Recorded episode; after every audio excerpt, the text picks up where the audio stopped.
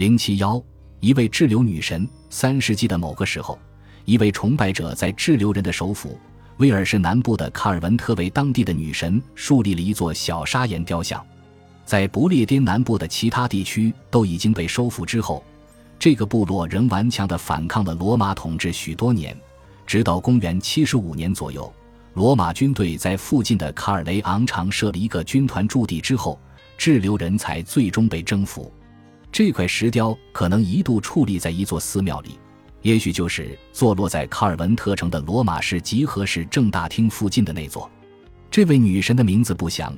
但雕塑的制造者提供了一些有关她的信息。她被描绘成坐在一张高背椅子上，这标志着她的高贵地位。她手持一枚水果或一小块面包，还有看上去像是松树枝叶的物品。不过，后者也可能代表紫杉的一片叶子，象征着长寿和重生。